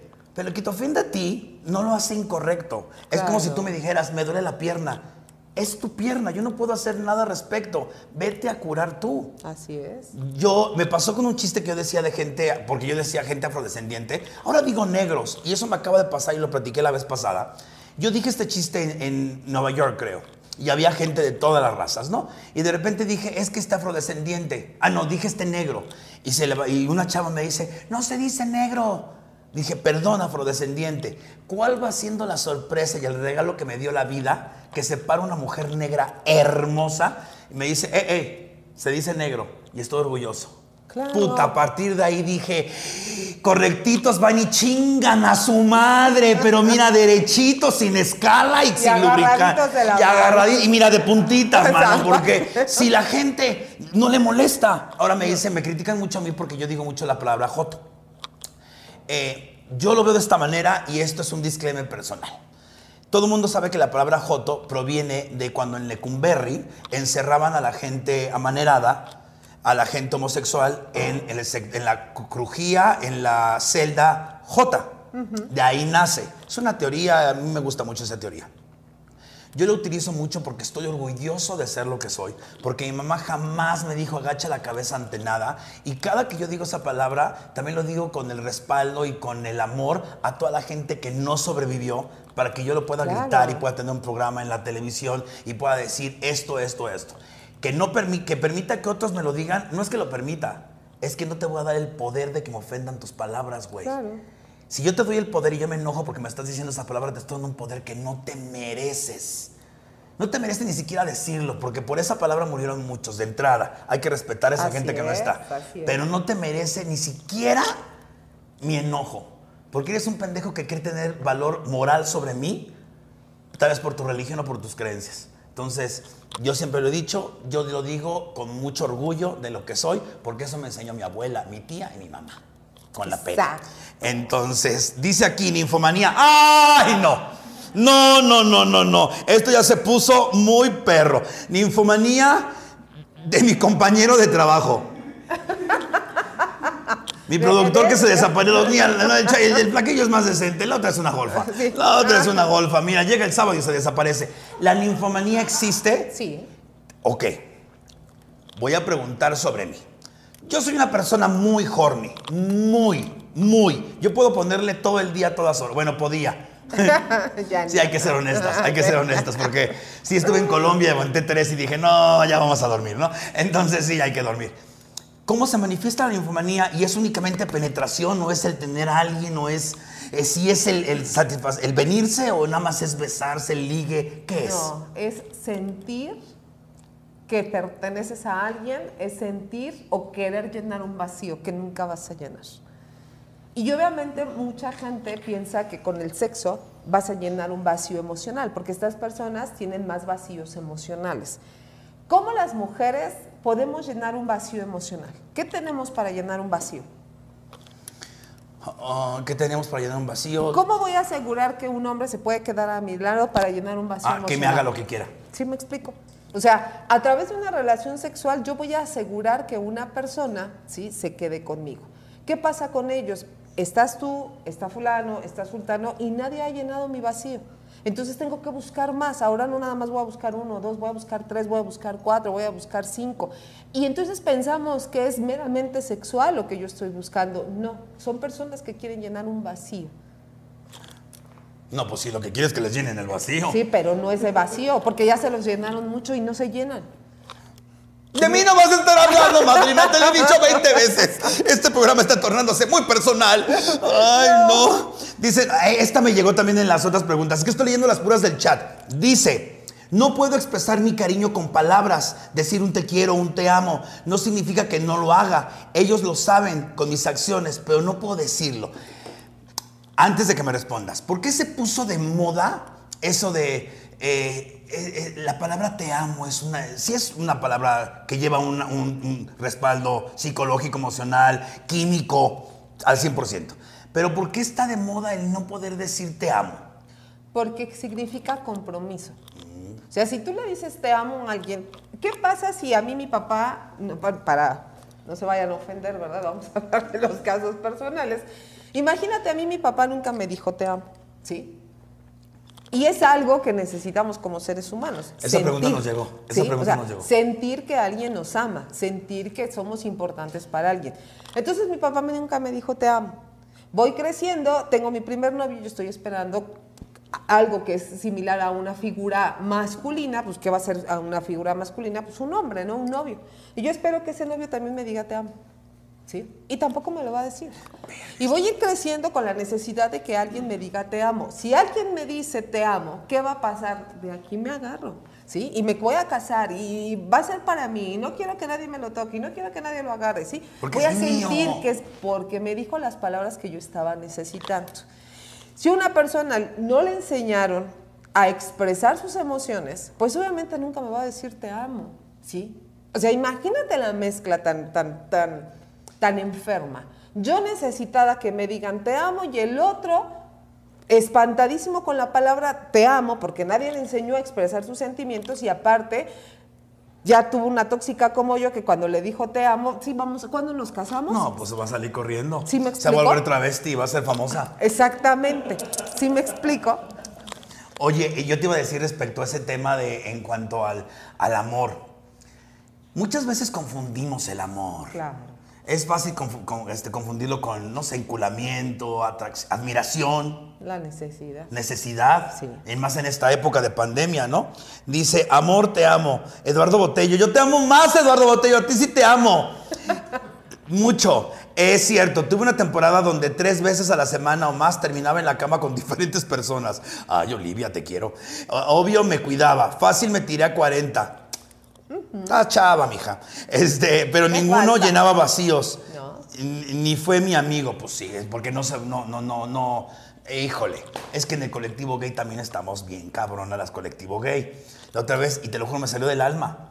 Tuve relaciones con un güey, llego al siguiente día y me dice mi amiga, oye, ¿cómo se llamaba? Yo, me salió del alma decir, ay, esos son detalles, ¿qué importa? Entonces, no, no, no, no nos preocupamos, no todo el colectivo gay generalizar es ignorancia, pero para nosotros el sexo es llenar vacíos, ¿no? Es, es no, soy rechazado aquí y demás cuestiones, o me quiero sentir bien. También, también Sí, el sexo claro. tiene también que ver con eso, Ah, ¿no? claro. Mi mamá me quiere, mi familia me quiere, tengo un buen trabajo, tal vez tengo otros problemas, pero yo hago el amor Y lo disfruto. para sentirme bien. Claro. Pero dime cuánta gente disfruta tener relaciones sexuales. Que las disfrute. ¿Sí me explico? O sea, tenemos muchos tabús en la cabeza. Es malo. Este, aparte nosotros como papás preparamos a nuestros hijos, ¿no? En- en- en- los empezamos a etiquetar. A las niñas, ¿qué les dices? Los hombres te quieren para jugar, te quieren para coger, nunca te van a, este, te van a querer para algo en serio. Y entonces las mujeres empiezan a tener miedo por los hombres. Y a los hombres les enseñan, las mujeres este, son para un ratito, y las mujeres Están este, para no valen, están para servir, para lavarte, ¿no? Este, una puta para la cama y la señora debe de estar este, en su casa lavando, o sea, desde muy niño nos etiquetan y desde muy niño nos forman. A las niñas, ¿qué les traen este, los reyes? En la plancha, La este, la cocinita. cocinita, los trastes, ¿sí? a los niños que les traen. Entonces, ya nos vienen preparando para ciertas cuestiones, pero nadie nos prepara para disfrutar el sexo. Y a eso súmale el, el Disney y todo eso, ¿no? Yo aquí tengo toda una sirenita, que no es la sirenita de Disney, es una sirenita que se está cosiendo las piernas. Sí. Para mí es el peor ejemplo que puede haber para las mujeres. Claro. Y me lo tatué por mis sobrinas, a las cuales amo, Sally Smart y Ruthie y Daniela y Fer y todas mis sobrinas. ¿Por qué? Porque déjate que sea blanco, deja que sea pelirroja, es, no existe. Pero sí existe el mensaje. Claro. Lo que existe en la sirenita es el mensaje, güey. Es yo soy la reina del mar, la reina del se- 60% de la tierra, pero voy a dejar todo por un pito. Ah, y aparte voy a sacrificar hasta mi voz. Así es. ¡Qué huevos! Sí. Seas negra, china o morada, no mames. Así es. O sea, no mames, Disney. Y las películas están formadas para eso. O sea, ¿qué te dice la Cenicienta? ¿Qué te dice la Bella Durmiente? ¿Qué te dice Blancanieves? ¿Sí A mí me explico? gustaba Pretty Woman, no quiero entrar en detalles. y sigo esperando que me rescaten de la putería. Sí me explico, Sí, o esa- sea, ¿cómo te, ¿cómo te forman? O sea, eres pobre, eres ignorante y va a venir el príncipe azul a rescatarte, a ponerte el castillo, ¿no? Y aparte van a ser felices toda la vida. El van a ser felices toda la vida, no Qué fuerte. sabes cómo ha desmadrado a tantas mujeres. El felices, ¿cómo es? Fel- Felices qué? por siempre. Felices por siempre. ¿Sí me y vivieron felices por, siempre. Entonces, pero es algo que no existe. Me voy a quitar esta madre porque siento que es el marido que me está hablando desde el más allá. Me está ahorcando. Sí me no existe, fueron felices para siempre, ¿no? Ya salió la segunda parte, ¿no? Ya la Cenicienta se puso gorda, ya tiene ojeras, ya tiene estrías, ya tiene arrugas, o sea, nunca fueron felices. Obviamente las mujeres crecemos con este ideal, voy a encontrar el príncipe Todos azul. en general, ¿no? Todo el mundo queremos Sí. encontrar a alguien. Y obviamente los hombres, ¿qué esperan?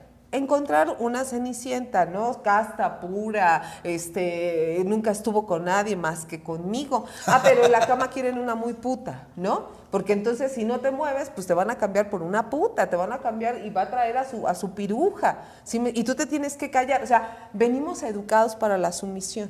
Sí. ¿Sí? Yo siempre les, dicho, digo a mis mujeres en el show, cuando te pregunta tu marido, ¿cuántos novios has tenido? Los suficientes para que tú pongas para atrás los ojos, pendejo. Así que cállate y aprende a hacer tu chamba a fuerza. ¿Sí me explico? Sí. Pero ni siquiera eso le puedes decir. Tú le dices a tu pareja, a mí me gusta así, me gusta asado, me gusta que me toquen la oreja. ¿Y qué te va a decir la pareja? ¿Dónde lo aprendiste? Sí, seguramente ya andas, sí, seguramente ya fuiste. No, güey, o sea, internet también sirve para saber cómo me puedes coger y cómo me va a gustar a mí. ¿Sí me explico? Pero no tenemos esa capacidad para poder decir lo que pienso y lo que siento. Y por eso el 90% de las mujeres están frustradas. Dios mío santo. Oigan, si quieren un mensaje para que, y que la madrina les diga como ella contesta algo, dónenle, amores, dónenle Claro. para que ella les conteste. Yo voy a leer las preguntas de Instagram que están muy buenas. El tiempo se nos está pasando como perras, pero bueno, sí tengo que hacer dos anuncios rapidísimos. Perdóname, madrina, No, perdóname, perdóname, perdóname. Este viernes, viernes 14 de julio, viernes 14 de julio estoy en Chicago. ¡Yay! Me voy para Chicago, voy a estar en Viva Ya la Vida. que yo traigo- sí, nos vamos. Voy a estar, eh, jajaja de la comedia, jajajaus de la comedia, César Galván, mi hermane, eh, me va a llevar otra vez a, a Viva la Frida ahí en Chicago. Y el día sábado tenemos un show privado. Pero bueno, a los que los puedo invitar a toda mi gente en Chicago, hasta el viernes 14 de julio. Y otra gran noticia. Madrina, otra gran noticia que me tiene motivado, lubricado y por demás extasiado y parece que inhalé poppers. Pues resulta que mi cumpleaños es el 19 de octubre. Oh. Cumplo 46 años. Sé que no se me nota, pero bueno, no me los trago, me los unto. Esa es otra historia. A lo que voy es lo siguiente. Eh, me invitaron a ser parte del Festival de Comedia en Canadá. Por primera vez, eh, una draga va a pisar el escenario y eso va a ser, eh, me toca a mí el día 20, 20 de octubre. Voy a dar mi show bien cruda porque me voy a poner bien peda con cuanto canadiense se me ponga enfrente. Así que el día 20 voy a estar en el escenario del Latin Comedy Festival ahí en, en eh, Canadá. Fest en Canadá. Voy a estar en Toronto. Gracias a Stephen, a Juan, a Josema, a todos los organizadores. Ahí es un- son 24, 8 por 3, 8 por 3, 24. 24 comediantes eh, de toda Latinoamérica. Eso va a estar, ya he checado algunos y la verdad es que tenemos que dejar el nombre de México bien en alto. México va Quique Vázquez. Consentidazo, mi chueco consentido.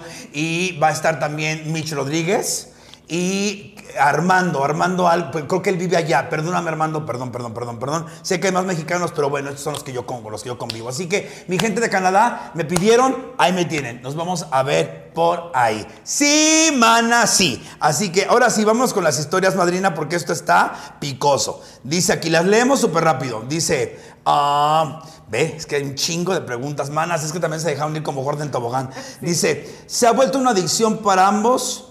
Ah, ok, eh, no, entiendo el, el- el- trasfondo. Que me dé una putiza en el delicioso.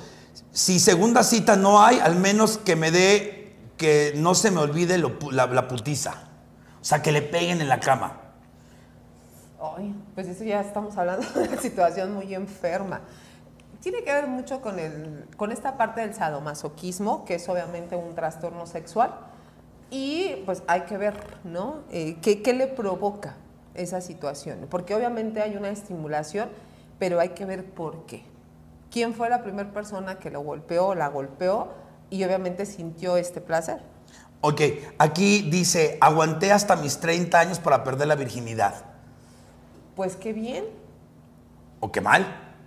No, yo digo que está bien, porque eh, yo creo que ya tenemos edad suficiente a los 30 para saber con quién sí y con quién no. Al principio cumplimos un requisito de la sociedad, porque ¿qué nos dicen? Cada vez eh, los ley. embarazos, ¿no? Son más, más jovencitas, 12 años, 13 años, 14 años, 15 años. Entonces, a veces cumplimos un requisito de la sociedad. ¿A poco todavía no? ¿No? ¿Y cuántos años tienes? 15. ¿Y a poco todavía no? Entonces, A veces eh, con el primero que pasa, el primero que te dice mi alma y con ese pierdes y no sientes, no sabes lo que es una relación sexual placentera ni satisfactoria y lo hacemos por hacerlo. Entonces, qué padre que a los 30 años te hayas guardado conscientemente para una persona que dices, ya, con este si quiero, lo voy a disfrutar, no tengo este, tapujos, no tengo en ninguna situación este, en mi cabeza, ni mentales, ni nada, y voy a poder disfrutar una relación sexual. Qué padre. Yo digo que está padre. Hasta que tú te sientas segura. Yo siempre les digo que la primera vez no se olvida. Piénsenlo bien. La primera, la segunda, ya, ve, déjate como Gordon Tobogán. Me gustan viejitos, háblenle de 50 para arriba. Dice Sara Robles. Ah, ya dije tu nombre. ¿Qué? este, atracción, cuando eres joven y te gusta la gente mayor. La mayoría tiene que ver con, estoy buscando a mi papá, pero actualmente es una moda. ¿no? El día de hoy el estar buscando al sugar daddy, el que me dé, el que me compre, el que a mí no me cueste, tiene que ver mucho con la mediocridad. Por eso, por eso, señores, les vamos a dar la premisa aquí, fíjense les había dicho que mi nuevo show se iba a llamar Reputación, pero no, no se llama Reputación. El nuevo show se llama Sugar Cougar. Porque tengo de los dos, de Sugar Daddy y de Cougar. Entonces viene una cuestión ahí. Y sí, tienes toda razón del mundo. También uno, como persona joven, quiere rescatar lo que ya no está. Claro. ¿No? Quiere, quiere rescatar lo que ya se nos fue. Y eso es lo que estoy, me está saliendo a escribir de esa parte. No sé por qué chingado más me está saliendo eso. pero me está saliendo de eso. Dice aquí, eh, es que el programa se llamaba ¿Qué tan dañada estoy? No siento que sean daddy. Dice, eh, eh, es el amor tan fuerte que nos apendeja de, de ver la realidad. Para ustedes, ¿qué es amor? Ya lo habíamos dicho, el amor es libertad, pero obviamente yo no voy a poder darle la libertad a alguien si yo no tengo una libertad. Y la libertad tiene que ver con amarme, con respetarme, con quererme, con cuidarme. Tú decías hace rato algo muy importante. Para que pueda haber amor hacia otra persona, tengo que admirarla. Mm. Debe de haber una admiración. Cuando se pierde la admiración, se pierde yo creo que la mayoría, ¿no? Es un requisito indispensable para mí. va junto con el respeto, ¿sí? Entonces, para yo poder amar a alguien, primero tengo que, ver por mí, tengo que amarme yo, pero tengo que admirar a esa persona. Ya hablabas tú, aquí dicen, hoy me gusta salir con gente casada porque ahí no hay miedo de compromiso. Claro. Ya lo decías tú. Exacto. Solito. Me llevo mi ser al baño para evitar que mi marido lo revise. Imagínate nada más. Pero qué angustiante. Mames, qué miedo. Eh, no, aparte eso de tener una doble vida, ¿sí? Y que tengas que llevarte el celular y que no duermas porque qué tal si el otro se despierta o la otra se despierta y ya ves que ahora ya lo ponen con huella. Qué angustiante. ¿Por qué vivir de esa manera? Yo tengo una amiga que en la noche, dormido el güey, le ponía el, y así lo esculcaba. Y le dije, güey, el que busca encuentra. Y no, la, la, la que engañó fue ella. Sí, mira. Pero porque tenemos el pensamiento antes de que me engañe. Lo, voy a engañar yo. Claro. Dice, esta es muy buena. Me gusta hasta que me gusta otro.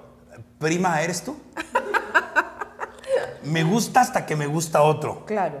Y así hay muchos. Demasiados. Hombres y mujeres actualmente.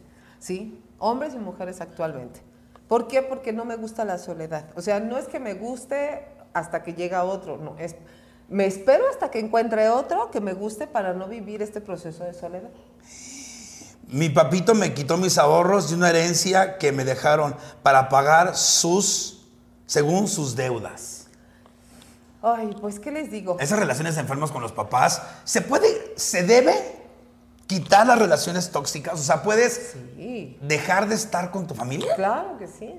Es lo más sano que puede haber. Jesús Cristo vencedor, la plaga tuya y tu rigor es lo más sano que puede haber, sobre todo, por ejemplo, en este tipo de cuestiones, ¿no? A veces los papás usamos eh, eh, el chantaje, la, manipulación en el, soy tu papá, ¿no? Es que estoy pasando por una mala racha, es que tú tienes que ayudarme porque eres mi hijo y dices, bueno, ¿en qué manual dice que yo como hijo te tengo que resolver tus cosas? ¿En dónde dice que yo a, mí como hijo me tienes que robar y me tienes que este, chantajear? O sea, ¿por qué? Ahí es donde no sabemos lo que es el amor, ni siquiera para los hijos. Nosotros queremos, amamos a nuestros hijos y los enseñamos a vivir una vida real, no les ponemos este, una, una, una venda en los ojos y le decimos, esto es como el cuento de hadas, ¿no? Pero tampoco me puedo pasar de listo, ¿sabes? No me puedo pasar de listo, o sea, mis problemas son mis problemas y yo los resuelvo, pero ¿por qué tengo que dañar a mis hijos de esa forma? ¿Te imaginas esta niña o niño lo que sea, con qué concepto va a crecer? Si la persona que lo tenía que cuidar, que lo tenía que amar, que lo tenía que respetar, no lo hizo, ¿tú crees que un día va a confiar en alguien? Nah. Jamás. O va a ser de confiar. No, y va, se va a dedicar entonces ahora a robar a quien se deje, ¿sabes? Ay, ay, madrina, andas con todo. Dice, me enamoré de un brasileño. Ahora que veo sus historias con pareja, quedé payaso. Pues solo a ti se te ocurre enamorarte de un brasileño, hija. Le pagué, ay, fíjate. Ay. Esta me mandó hasta privado. Le pagué a un hombre to- por un, todo un año completo y solo por orales. Gracias a él sufrí depresión. Se gastó casi 30 mil pesos. Pues Fueron imagínate. aproximadamente que gasté en él. Y nada más por unas mamadas. Ni se la dio a oler. Ay, no. Si yo con dos quesadillas me andan dando un cogidón de aquellos, hija. No, no, no, pero no podemos burlar. Ok, vamos a hablar. Aquí es, es ella compró amor. Claro. ¿Por qué se compra amor? Porque siento que no tengo la capacidad para enamorar a alguien. ¿O porque quiero controlar la situación también podría ser? Pudiera ser, pudiera ser. O sea, el que paga manda al final de cuentas. Pero tiene que ver más con que no me creo capaz o no me creo lo suficiente mujer para poder atraer a alguien o que alguien se enamore o que alguien se quede conmigo. Fíjate cómo mentalmente ella programó durante un año. O sea, ella cree que las personas pueden estar con ella solamente un año. Seguramente la relación que la destrozó duró un año. Entonces, obviamente, a nivel psicológico y mental, para ella las relaciones tienen que durar un año. Momento de confesión. Dime, dime, dime, dime, dime. Obviamente, pues se enamoró. Sí. Por eso sufrió. Digo, si estoy pagando un año para que me hagan cierto servicio y sufro cuando ya se cumplió el año, Peor. ¿sí? Yo te voy a decir una cosa. A ver. Yo en mi viaje a Brasil, ¿verdad? me fui a unos vapores, que son muy conocidos allá, y pues yo estaba ahí. La verdad es que yo no ligué nada en Brasil. Yo pasé desapercibido en Brasil, porque la gente son unos monumentos. La verdad, Sí, una sabe, no una sabe dónde, ¿no? Sí, claro. Entonces yo así tapada con el sol, yo así, ay, no me vean, no, no valgo nada, ¿no? Normalita, ¿no? Llega al- a los baños, donde están los masajistas, y nunca había pagado, nunca había pagado por, por hacer el amor. Nunca. Si acaso si ahí está el taxi, vándale ya, vete ya, yo te lo pago rápido, ya, ven, rápido ya, ¿no? Pues resulta que veo este masajista, hermoso, te lo juro que es la cosa más hermosa que he visto en mi vida. Bello. Total, pagué el servicio, estuvimos, y contrario a lo que yo pensé, no lo disfruté nada. Nada. O sea, hice hasta, una, hasta un stand-up de eso y demás. Pero aquí, aquí entre nos, no lo disfruté. ¿Pero por qué no lo disfrutas? O sea, él, él, él, no había, no había la, voy a decir un romanticismo pendejo, pero no había el clic. Era como un trabajo, ¿sabes? Era así, sí, sí, beso, beso, beso, ahora sí, volteate, voy, ya. Sí, ¿sabes? Como que estaba coreografiado. Entonces, pues no, no lo disfruté. No, porque tus expectativas eran muy altas respecto a él. ¿Qué pasó? Fíjate lo que dijiste. Obviamente sabemos que hay lugares y personas con las que no podemos competir. competir. Yo siempre he dicho, si tu marido te engaña con una 90, 60, 90, ¿cómo lo haces de emoción? O sea, hasta le dices, échale ganas, no te pago el hotel, pero que quede bien la casa, pon el nombre de la casa hasta arriba. ¿Sí me explicó? Porque tú sabes que no tienes competencia. Tú ya ibas con el autoestima por el suelo. Desde ahí, ¿sí? Después compras un servicio donde obviamente tú no estabas a la altura de él. Y luego aparte, pues tú romántica, linda, ¿no? Metes el corazón antes que otra cosa. Y el otro, pues obviamente es un ser que al que compraste un servicio, no hubo ese clic. Pero el problema fue que tú ya ibas con la autoestima por los suelos. O sea, ¿cómo le voy a gustar a este? ¿No? Sí, es que era demasiado. Y fíjate que yo no macheco palo ante nadie. Yo digo, ah, pues mira, tengo lo mío. Pero sí llega un momento en que dices, güey, este güey es, es, es, es- Ricky Martin le diría, no mames, no. ¿Se me Exacto. explicó? Era un pinche monumento. Entonces, pues sí, pero a lo que voy es que no creo que tampoco sirva mucho como para pagar por, por sexo. No, pero hay mucha gente que le gusta eso. Por el mando, por mandar. Sí. Pues a mi productor le gusta eso. Sí. No, sí, sí, sí, sí. Pero Era con las de la Merced. Pero aquí se corre el riesgo, tanto tiempo, o sea, sí está bien, vas a pagar un servicio, un mes, un acompañamiento si tú quieres, ¿no? Pero, ¿qué pasa cuando ya lo hiciste durante un año? Lo hiciste durante seis meses. Corres el riesgo, ¿no? Aparte, este, corres el riesgo de involucrar los sentimientos. Y obviamente va a pasar eso. Pues, él, pa- él, él está consciente de que durante un año va a estar contigo. Después de que se acabe el año, se va a ir. Porque tú lo contrastaste para un año y obviamente ese tipo de personas se mentalizan de es un trabajo, no me tengo que enamorar, aquí nada más voy a estar un año y entonces la otra pendejotota dice, pero con mi amor lo va a cambiar. O sea, ¿cómo crees? Ay, Dios mío, a ese de mi con mi amor no va a cambiar, no va a cambiar, te lo juro por Dios. Otra cosa que tenemos los gays, que cómo nos gusta, cuando el güey es heterosexual y por nosotros se convirtió. No, mana, no, lo convertiste. Se hizo pendejo ese hombre. Ya tragaba más riata que un pozo. Nada más que a ti te vio la cara de pendeja. Ay, ay, conmigo se hizo. Ay, por No. favor, ni que tuvieras No, el culo con ambrosía de Dios, eso es mamona. No, no se convierten. Ahorita este, este también tocó una tecla. Este, ay, man, es que yo soy bien pendeja para esto. Últimas preguntas, así que, a ver, pregúntenle, pregúntenle. Yo no veo nativos, así que no voy a decir nombres. Ay, que dice aquí, mames, yo, me- eh, yo sí aguanto el tiempo, dice Antonio. A mí me gustan frikis o que sean chidas, dice Antonio Narváez. ¿Qué son frikis? Frikis así como, este, ¿qué? Como de cómics y esas cosas, cuestiones, ¿no? Sí. Frikis son de los cómics y anime y esas cosas, ¿no? Es que son bien enfermas, son bien enfermas. Yo tenía un novio, aquí vino, este, sí, le mando Héctor, Héctor Lobato, este, vendía tarjetitas de Yu-Gi-Oh! Oye, hija, pero en la cama, ni cómo llenarla, ¿eh? Ay, hijo de pinche madre. Yo hasta, ahí me dio la lumbalgia.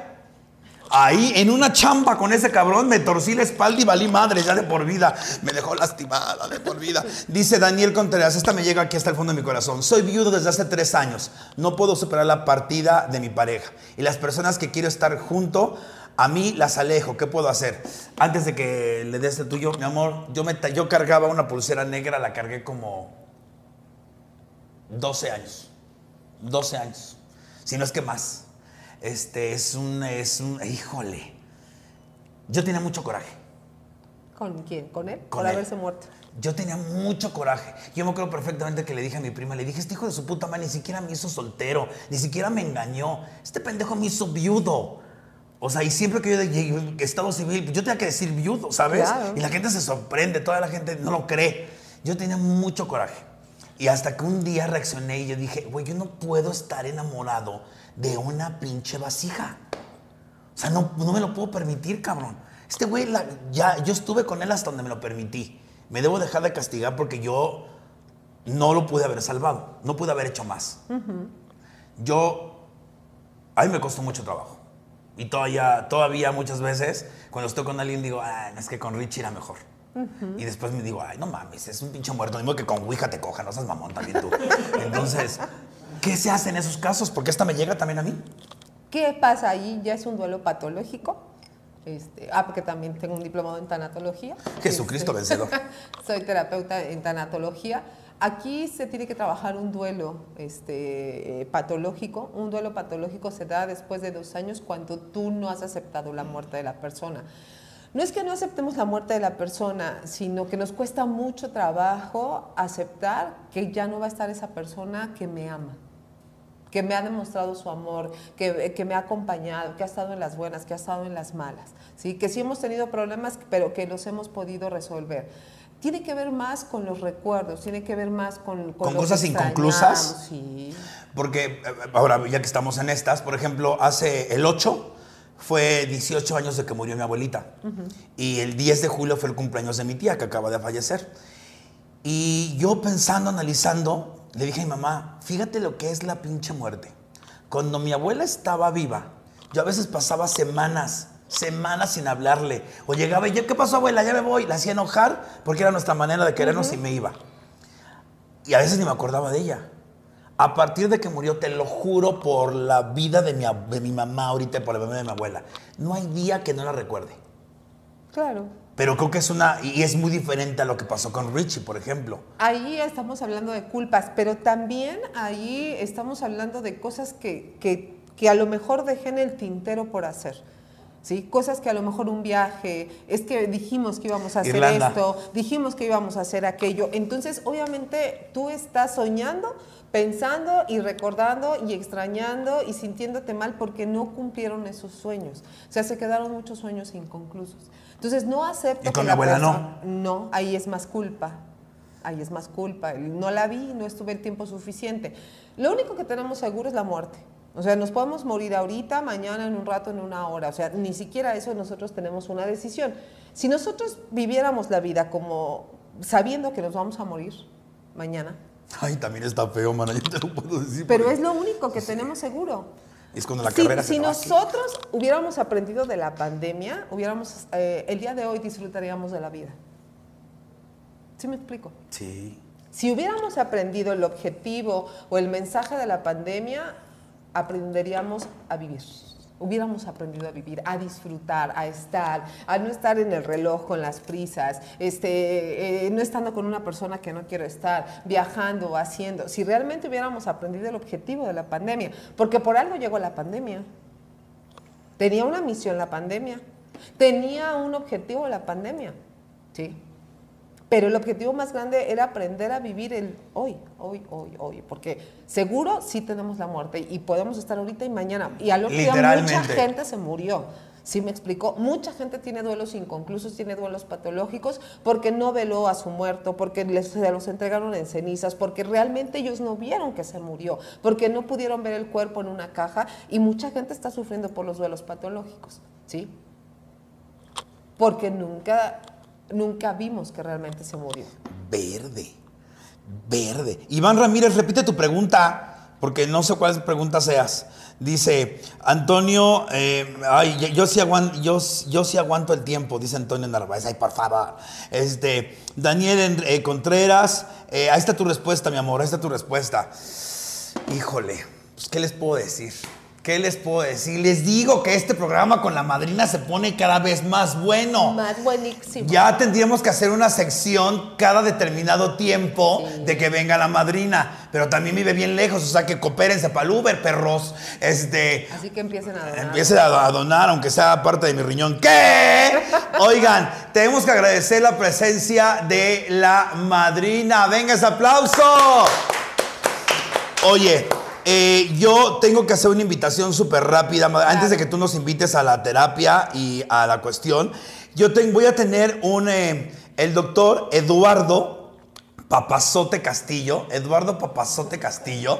Pueden buscarlo en las redes sociales. Yo lo voy a poner, hoy voy a poner en mis redes sociales. Vamos a tener una Botox Party, hablando de frivolidades Ay, después de hablar de cuestiones serias. Vamos a tener una Botox Party 21 y 22, o sea, hace la próxima semana. 21 y 22 vamos a tener una Botox Party. Va a haber dos cuestiones que te puedes hacer. Puedes tener Botox en tu carita. Y eso tiene, bueno, tiene un precio. Mándame eh, un mensaje si estás interesado. Y dos, si tienes la nariz que te la quieres corregir, te la pueden corregir con ácido hialurónico. Entonces te queda respingadita, muy Muy mona. bonita. Así puedes checar si quieres una cirugía permanente, porque esto te dura aproximadamente un año. Y también está el servicio de los dos. Esto va a ser eh, aquí en la Ciudad de México, él es de Tijuana.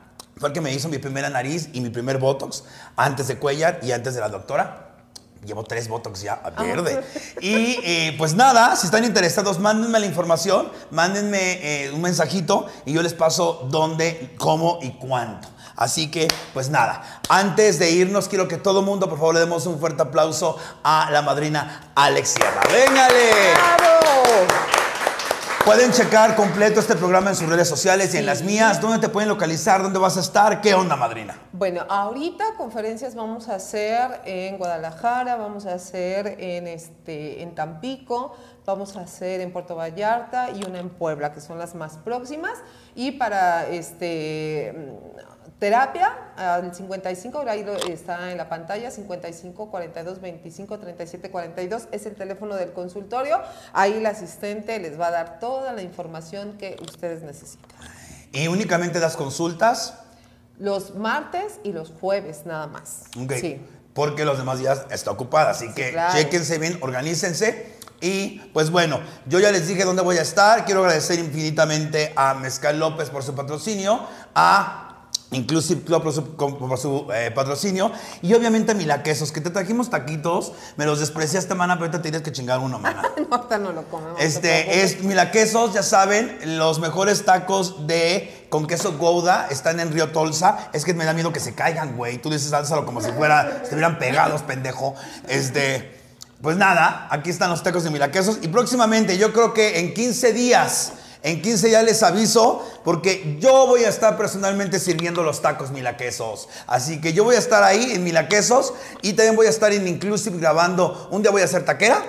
Y un día voy a ser mesera. Muy Así bien. que eh, las profesiones de la Draga Maravilla es un- una sección nueva que vamos a tener. Las profesiones con la Draga Maravilla. Y pues nada, agradecerte infinitamente. Gracias. Eh, invitarlos a que si algo les hizo comezón, en algo se identificaron, si algo no está bien, inmediatamente corran a... Corran a terapia, necesitan un acompañamiento terapéutico. Todos necesitamos un acompañamiento terapéutico y después de todo el proceso que vivimos en la pandemia, todos tienen secuelas de todo lo que se vivió en la pandemia. La salud mental existe, la salud Claro, mental es de- real. Debería de ser canasta básica la salud mental.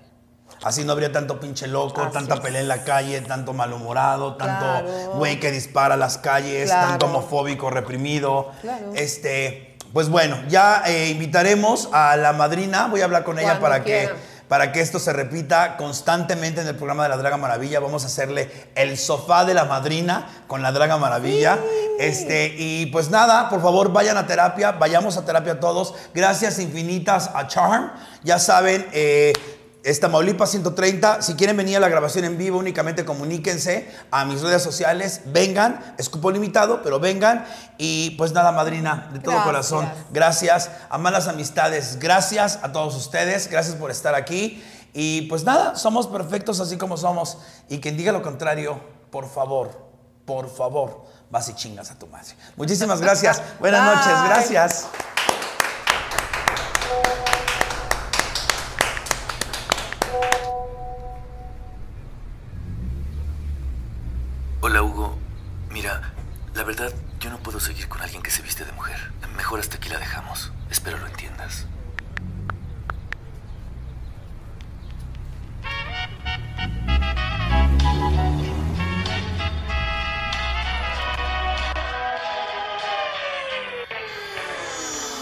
Queda más que perderme en un abismo de tristeza y lágrimas. No me queda más que aguantar bien mi derrota y brindarte felicidad.